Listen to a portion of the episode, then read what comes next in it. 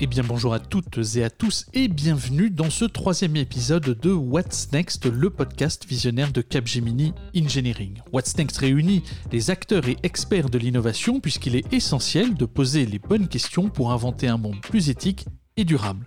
Alors explorons inspirons et engageons. C'est parti pour ce troisième épisode de What's Next dédié à la santé connectée. Je vous rappelle par ailleurs que vous pouvez retrouver ce podcast sur l'ensemble des stores. N'hésitez donc pas à vous abonner, mais également à le partager. Et cet épisode va principalement traiter de la santé connectée, comment les technologies, et principalement les technologies software, donc l'intelligence artificielle, le big data, toutes les technologies qui vont permettre de conforter euh, l'expérience patient, qui vont permettre d'établir des diagnostics souvent plus rapidement, donc d'assister également ce médecin. On le verra d'ailleurs que le, le médecin est toujours au centre et l'humain toujours au centre de tous ces dispositifs. Mais sans plus attendre, je vous propose de partir à la rencontre d'Andrew Kubatis qui euh, porte l'offre Software as a Medical Device euh, chez Capgemini Engineering et qui va nous parler de ces grandes tendances et cette vision prospective que l'on peut avoir sur la santé connectée. Bonjour Andrew.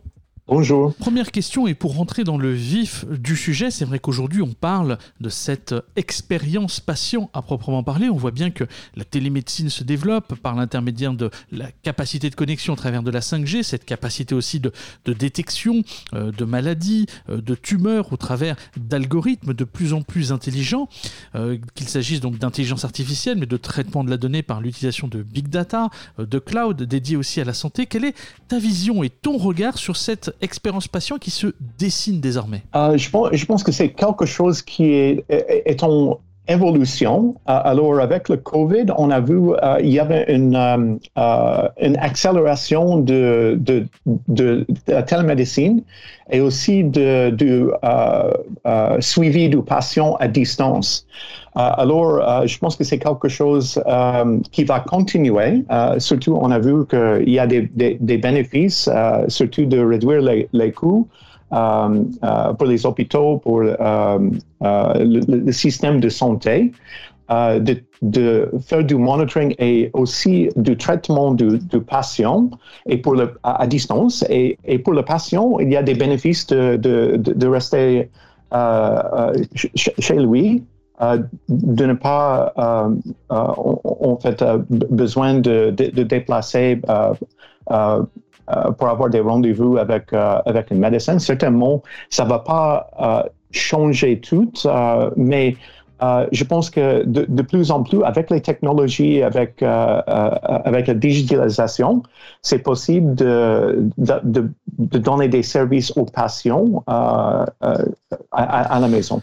C'est vrai notamment que la santé connectée et l'expérience patient qui, qui en découle s'en trouvent totalement transformé, notamment dans le suivi des maladies chroniques, je pense. Oui, c'est ça. C'est pour des, surtout pour les maladies chroniques, euh, euh, c'est possible avec, euh, avec des, des, wearables, des, medical devices, de faire du suivi du patient à distance. Alors je précise, hein, wearables égale objet connecté, hein, bien entendu. Qui donne des, des, bénéfices certainement aux patients parce que c'est plus facile il y a des, aspects du, monitoring euh, sur 24, 24 heures.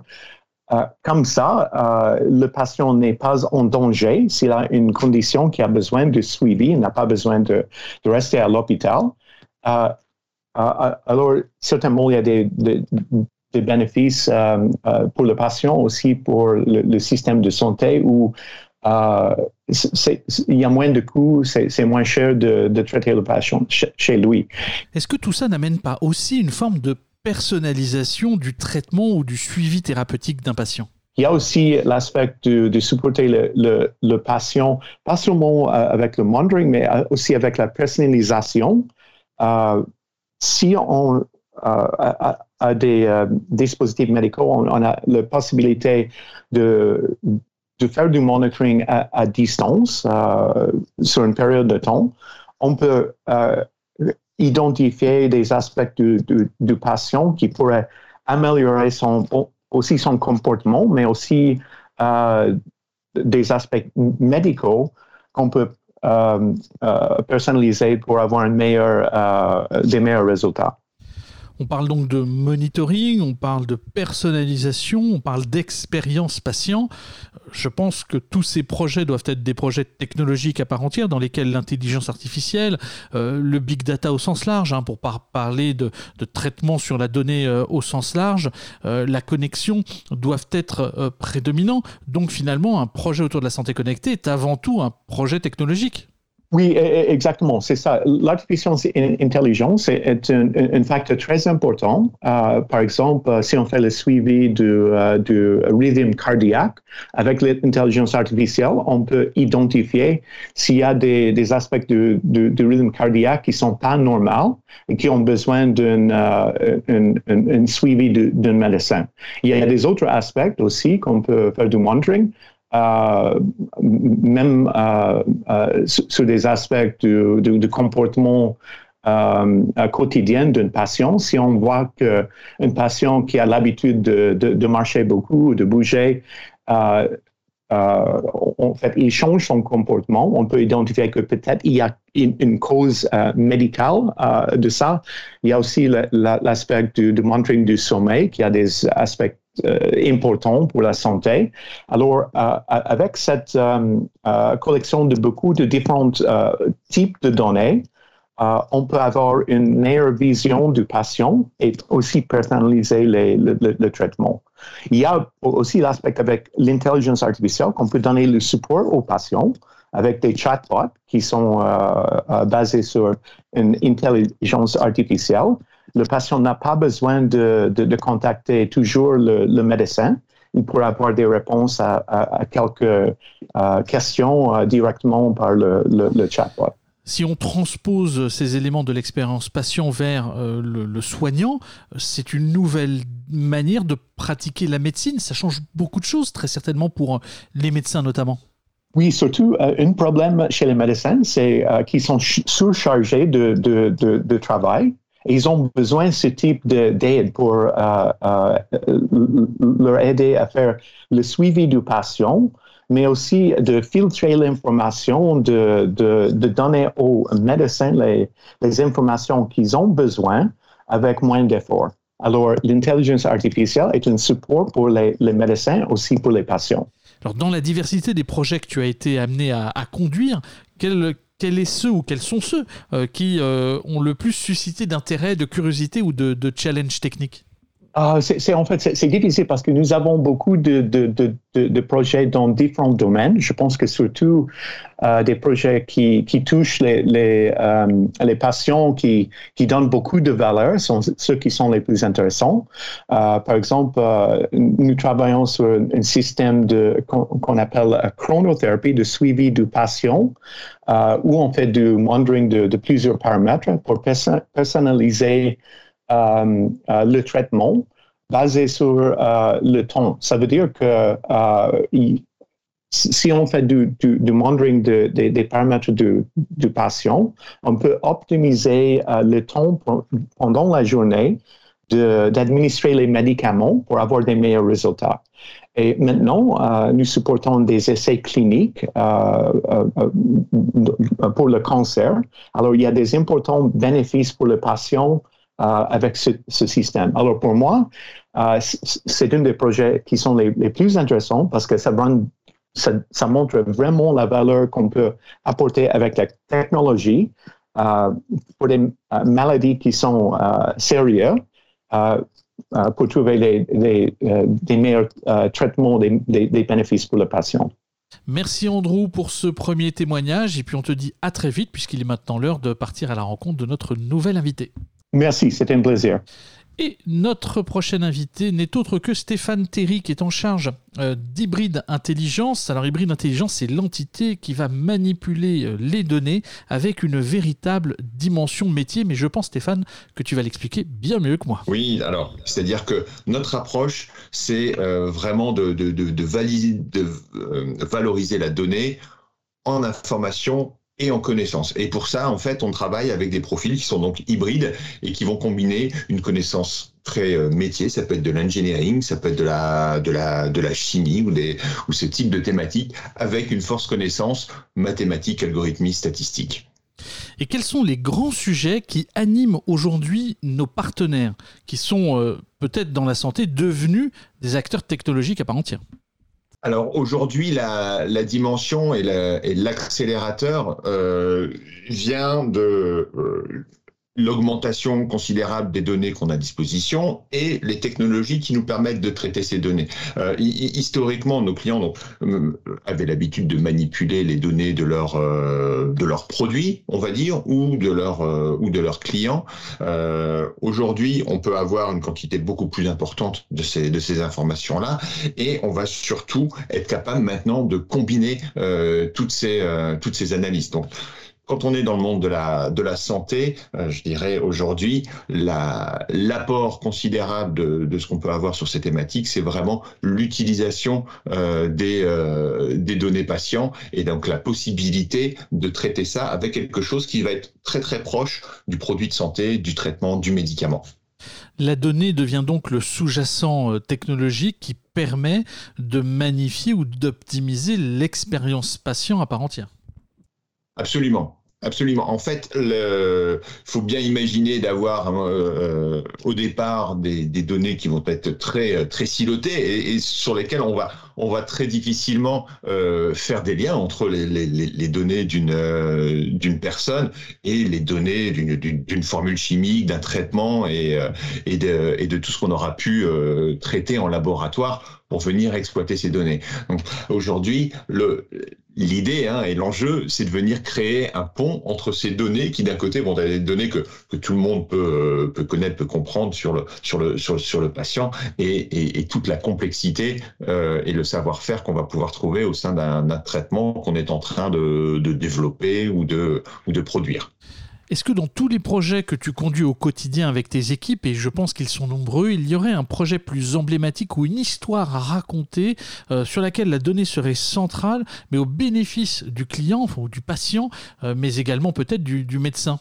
Alors, quelque chose qui va, qui va parler un, grand nombre de, nos auditeurs, c'est euh, un, projet qu'on a eu pour venir améliorer le, le, recrutement des patients pour des euh, pour des essais cliniques. On en a beaucoup entendu parler là des essais cliniques dernièrement avec les avec le développement des le développement des vaccins.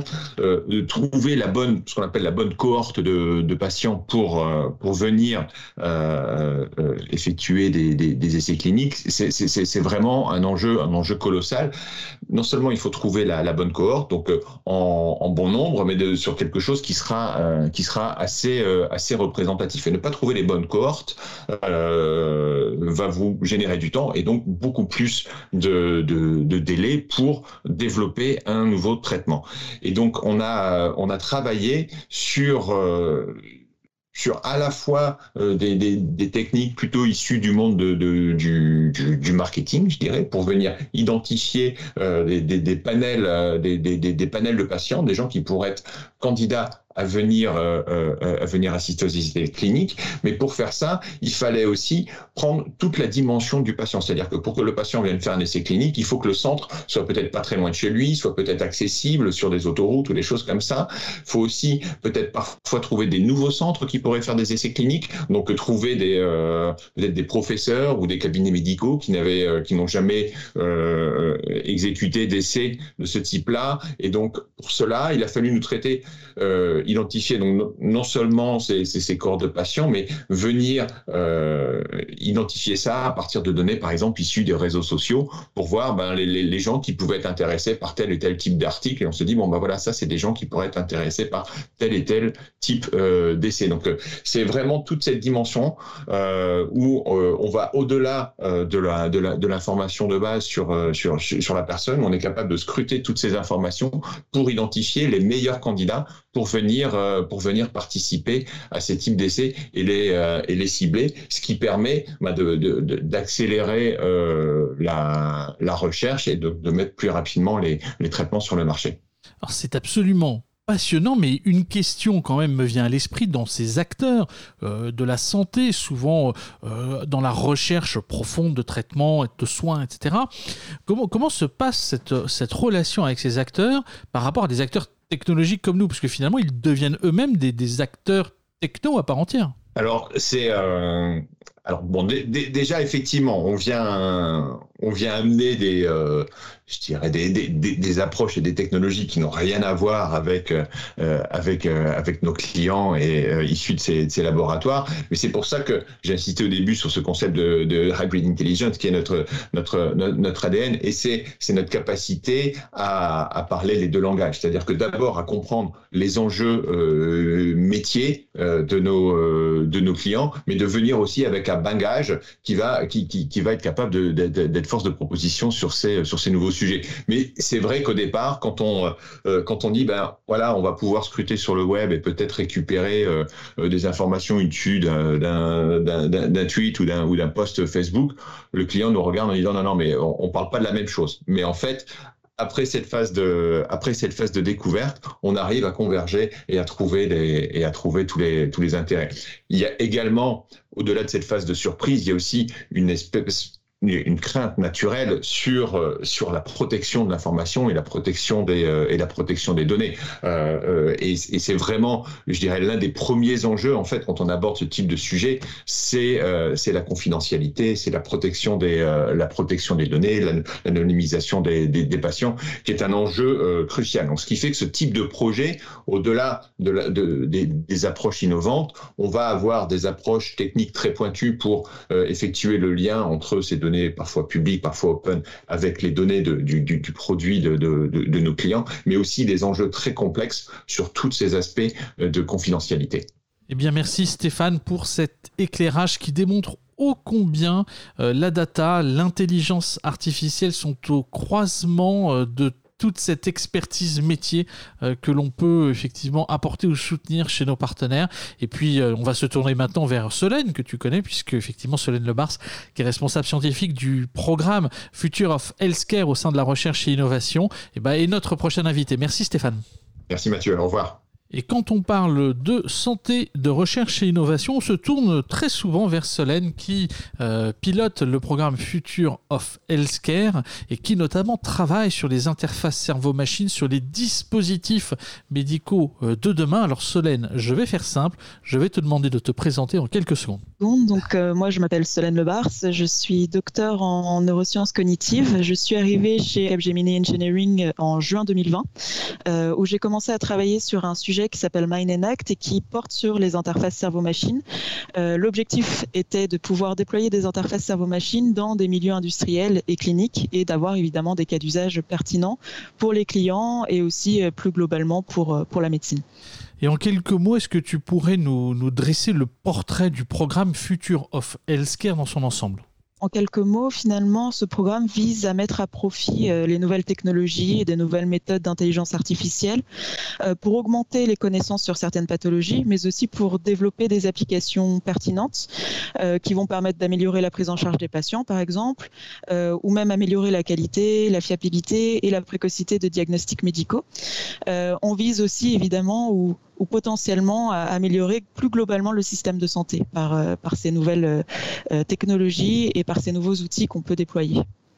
Je pense que dans tous les projets que tu adresses, il y a naturellement de l'intelligence artificielle, tu, viens de nous le dire, mais aussi de la réalité augmentée et peut-être d'autres technologies. Quel est finalement un des projets les plus emblématiques? Moi, j'ai entendu parler de Mind Act.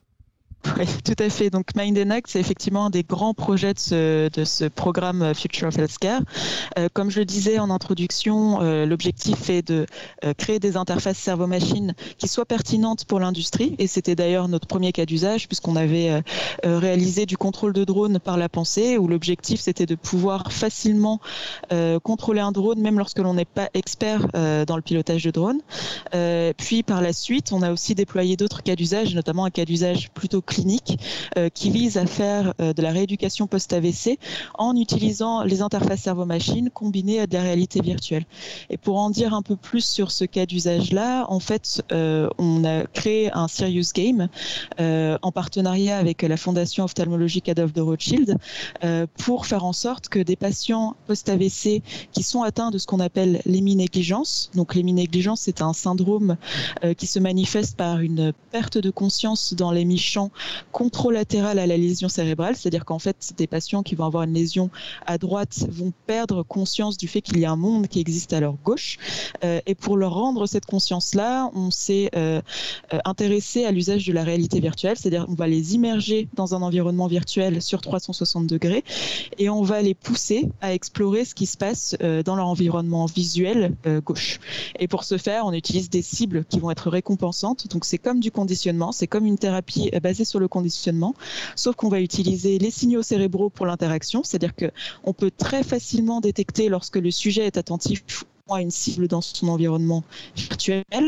Euh, et lorsqu'il y est attentif, cette cible va réagir et va euh, lui donner une récompense, ce qui va pousser d'autant plus le patient à aller explorer ce qui se passe sur sa gauche et trouver d'autres cibles. Voilà en quelques mots l'objectif de ce cas d'usage-là. Alors on est euh, presque sur une forme de gamification de la rééducation finalement. Ah, complètement, c'est vraiment cette idée-là. Euh, notre idée, c'est d'avoir une, une bonne adhésion des patients à ce, à ce programme de rééducation. Donc, il faut qu'il soit distrayant. Euh, il faut que ce soit euh, relativement ludique et évidemment adapté à l'âge. Donc, ça, on a eu toute une étude là-dessus hein, pour, pour savoir quels étaient finalement les environnements virtuels les plus appropriés pour, pour des patients post-AVC avec un âge compris entre 55 et 85 ans. et aussi avoir un rythme dans le jeu qui soit adapté à ces patients à leur âge, à leurs difficultés. Est-ce qu'il y a un déploiement qui est prévu dans les prochaines semaines ou dans les prochains mois ou est-ce qu'on reste encore à l'état de développement?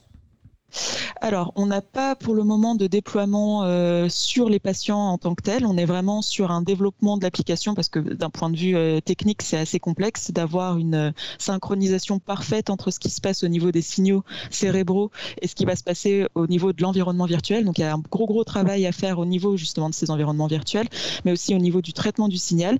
Donc là, on est en train de créer un premier prototype avec toute cette partie gamifiée justement en réalité virtuelle et on est en train de le tester sur des sujets sains. Donc ça, c'est toujours la phase préclinique qui est très importante euh, pour savoir si les stimuli qu'on emploie sont justement euh, euh, agréables visuellement, parce qu'on emploie des stimuli assez spécifiques pour être certain justement qu'on aura les bons, les bonnes activations cérébrales au niveau occipital. et lorsque l'on a ces activations cérébrales là, il faut aussi s'assurer que les stimuli employés ne vont pas induire une fatigue sur nos patients. Donc pour le moment, on est vraiment sur cette phase préclinique et on a plutôt une bonne de, bons résultats ou en tout cas une bonne, de bons commentaires de nos, de nos participants. Je pense que tu as dû faire face à de nombreux verrous technologiques ou challenges à relever. Quels ont été euh, ceux qui t'ont semblé le plus difficile ou le plus challengeant? Alors, les grands verrous technologiques, c'est vraiment d'avoir, comme je le disais, cette communication bilatérale euh, entre l'environnement virtuel et euh, les signaux cérébraux. C'est-à-dire que nos signaux cérébraux, on va les recueillir euh, en temps réel, c'est-à-dire qu'on les collecte grâce à des grâce à d'électroencéphalographie. Euh, une fois que ce signal cérébral qui correspond à un peu du signal électrique est recueilli, on va le traiter en temps réel, c'est-à-dire qu'on va d'abord faire du pré-processing, donc on va le nettoyer, le signal. Ensuite, on va appliquer des méthodes d'intelligence artificielle dessus. Donc plus spécifiquement, en ce moment, on travaille sur du deep learning.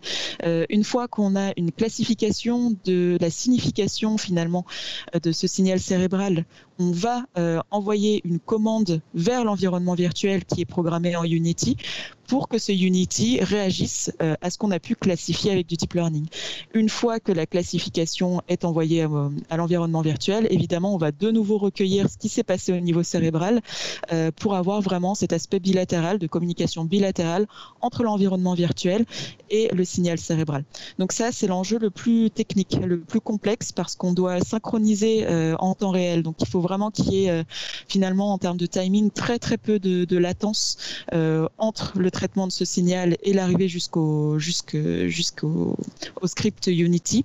Et il faut effectivement que le script Unity aussi s'adapte euh, assez rapidement à ce qui aura été classifié au sein de notre signal absolument passionnant de voir toute cette technologie, ce sous-jacent technologique et tous ces verrous euh, scientifiques finalement à craquer pour répondre à euh, cette nouvelle forme de, rééducation euh, post-AVC dont tu nous as parlé. Merci beaucoup Solène pour ton intervention et bon courage pour les prochains verrous technologiques à faire sauter sur Mind.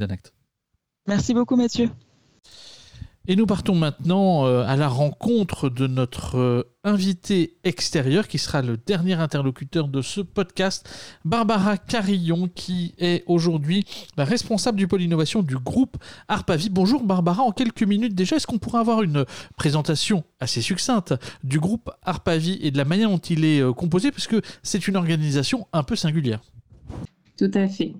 Euh, alors, ARPAVI est un groupe associatif euh, à but non lucratif euh, qui gère 130 établissements, principalement des résidences autonomie, un type d'habitat qui est encore très peu visible et, et, connu au sein de nos secteurs.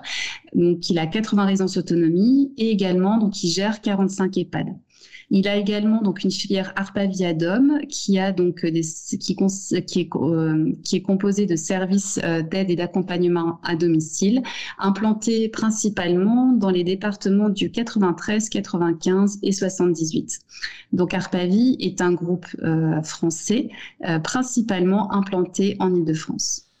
Alors comment est-ce qu'un groupe comme Arpavi aujourd'hui approche l'innovation? Quels sont les angles, quelles sont les pistes que vous explorez? Alors Arpavi euh, a souhaité vraiment travailler sur une méthodologie euh, d'accompagnement pour tout ce qui est déploiement, expérimentation euh, de dispositifs innovants au sein de ces établissements. Euh, ce qui était très important suite aux différentes expériences que l'on a eues avec les acteurs de terrain, c'était une volonté d'avoir une mesure d'impact sur les dispositifs innovants.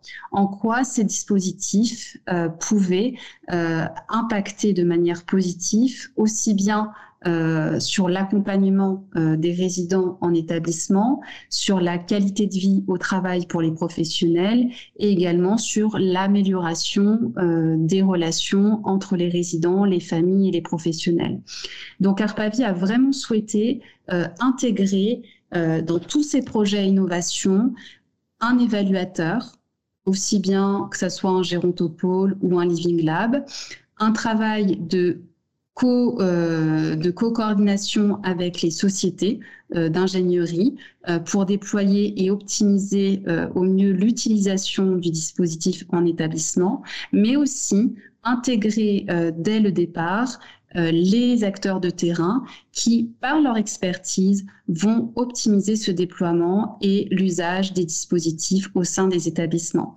Et pour nous, c'était vraiment important de toujours travailler de cette manière, à la fois donc avec les sociétés qui proposent le dispositif, d'intégrer donc des évaluateurs de qualité pour avoir une mesure d'impact efficiente de chaque dispositif et aussi d'utiliser l'expertise terrain pour pouvoir aussi en faire bon usage et proposer des projets adaptés au sein des établissements avec toujours cet objectif de tester, d'expérimenter, mais de pérenniser l'utilisation de chaque dispositif en test.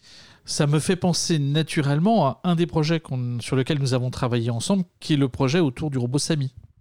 Oui, tout à fait. Donc le projet SAMI, pour nous, est vraiment euh, l'illustration de notre stratégie euh, au sein de la direction de l'innovation, euh, car c'est à la fois un projet de co-conception et de co-développement, donc avec ces trois entités, comme on disait, donc à la fois avec la société plutôt d'ingénierie, donc là qui est représentée par Capgemini Engineering, par euh, également donc des évaluateurs qui nous ont accompagnés dès le départ de ce projet euh, qui est représenté par le Living Lab de l'hôpital Broca, qui ont fait un gros travail euh, justement de conseil et d'expertise, notamment sur les robots, puisque c'est leur spécialité. Et donc l'immersion aussi du robot euh, auprès des personnes âgées et également donc l'équipe euh, de l'EHPAD Sainte-Lucie représentée par la psychologue, la psychomotricienne et les soignantes qui par leur expertise métier ont permis vraiment de proposer des programmes adaptés que l'on a pu implémenter dans l'application SAMI. Et c'est grâce vraiment à ce travail collaboratif que l'on a pu développer une solution adaptée qui répondait vraiment aux besoins des personnes âgées euh, et notamment des personnes âgées atteintes de la maladie euh, d'Alzheimer ou une maladie apparentée. Et c'est grâce à l'expertise de la psychologue, de la psychomotricienne et de l'assistante de son gérontologie que l'on a pu vraiment développer une application adaptée. Et un robot dans ce type d'exercice, est-ce que ça n'a pas suscité finalement quelques freins Alors peut-être de la curiosité, mais peut-être une forme de réticence? Euh, c'est quoi le retour? Et puis surtout, au-delà du, retour et de l'utilisation de, ce robot, est-ce qu'il y a eu des résultats euh, qui étaient plutôt inespérés ou finalement est-ce que ça a répondu aux attentes? Alors effectivement, il y avait des réticences, mais les réticences n'étaient pas de la part des personnes âgées, euh, mais plutôt des professionnels. Donc, euh, on se mettait aussi, euh, je me mets aussi hein, dans le dans l'équipe où on se disait en quoi un robot va avoir un impact positif pour des personnes âgées qui ont une moyenne d'âge à peu près de 95 ans hein, en EHPAD. Et donc, on s'était dit voilà quel quel est l'intérêt d'intégrer ce robot? Et donc, avant de, voilà de, de, bloquer en fait sur euh, justement euh, l'usage du robot en EHPAD. On a fait euh, une immersion justement donc lors d'un atelier en intégrant NAO et on a eu vraiment des premiers retours très positifs. Et c'est vraiment l'engagement des résidents dans l'amélioration du comportement des résidents rien que de, par la présence du robot qui nous a vraiment euh, orientés euh, pour poursuivre, en fait, qui nous a vraiment orientés dans le choix euh, de faire ce projet et de le poursuivre avec nos partenaires. Donc effectivement, qu'est-ce qu'on a euh, Donc on avait déjà donc ces premiers résultats, hein, euh, voilà spontanés, avec euh, un attrait, une certaine curiosité de la part des résidents, voilà, au contact du robot humanoïde Nao. Et on a dû quand même donc adapter les programmes pour que ça puisse, euh, pour que les résidents puissent participer aux, différents euh, ateliers qu'on pouvait proposer avec euh, le robot humanoïde. Donc, on a fait un gros travail avec la psychologue et la psychomotricienne pour proposer donc des programmes adaptés en reprenant des ateliers que l'on a l'habitude de faire au sein du pôle d'activité de soins adaptés. Donc, le premier, c'est l'atelier mémoire, donc où on propose des exercices de stimulation cognitive et c'est des, exercices euh, qui sont réalisés normalement par la psychologue. Donc les résidents ont l'habitude euh, de ce type d'exercice. Et là, le fait que ça soit proposé par NAO, euh, ça avait euh, un impact plutôt positif puisque ils avaient l'habitude de ces programmes et de ces jeux. Mais là, il y avait une nouveauté. C'était assez innovant parce que là, c'est NAO finalement qui animait le, les, les, programmes d'atelier mémoire.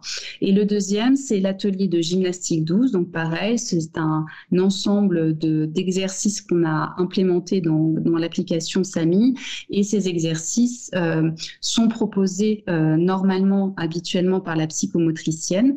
Et donc, les, résidents ont l'habitude de faire ce type d'exercice euh, toutes les semaines. Donc, on est parti donc sur deux axes, sur la stimulation cognitive en essayant de développer des exercices de mémoire et le deuxième axe, c'est euh, l'activité physique adaptée en euh, essayant donc d'implémenter des exercices euh, d'activité physique adaptée, donc des échauffements, des étirements et des parcours moteurs, exercices que les raisons ont l'habitude de faire au quotidien. Eh bien, merci Barbara pour ce témoignage qui clôt cet épisode, mais qui démontre ô combien même un objet technologique à part entière comme un robot place l'humain au cœur de son dispositif. Et nous voici au terme de ce troisième épisode de What's Next qui était porté sur la santé, plus précisément la santé connectée, l'expérience patient, mais aussi l'expérience soignant et qui démontre bien cette grande thématique qu'il s'agit d'une santé finalement de convergence dans laquelle euh, les objets connectés, la connexion, la data, l'intelligence artificielle sont prédominants, mais on voit bien dans l'ensemble des euh, témoignages qui nous ont été offerts, qu'il s'agisse euh, d'Andrew, de Stéphane, de Bar Barbara ou encore de Solène que l'humain est central dans cette expérience et qu'il s'agira toujours de conforter peut-être le soignant dans son diagnostic, euh, de l'aider dans son travail au quotidien, mais bien de servir le patient et l'humain en tant que tel. C'est donc une santé au service de l'expérience patient qui se dessine et qui se profile devant nous. Et avant que l'on ne se quitte, je vous rappelle que vous pouvez retrouver le podcast What's Next de Capgemini Engineering sur l'ensemble des plateformes, qu'il s'agisse d'Apple Podcast, Deezer ou encore Spotify ou encore notre plateforme sur laquelle vous pourrez trouver tous nos épisodes. Bien entendu, abonnez-vous et partagez ces épisodes avec vos collègues et on se retrouve très vite pour un nouvel épisode de What's Next.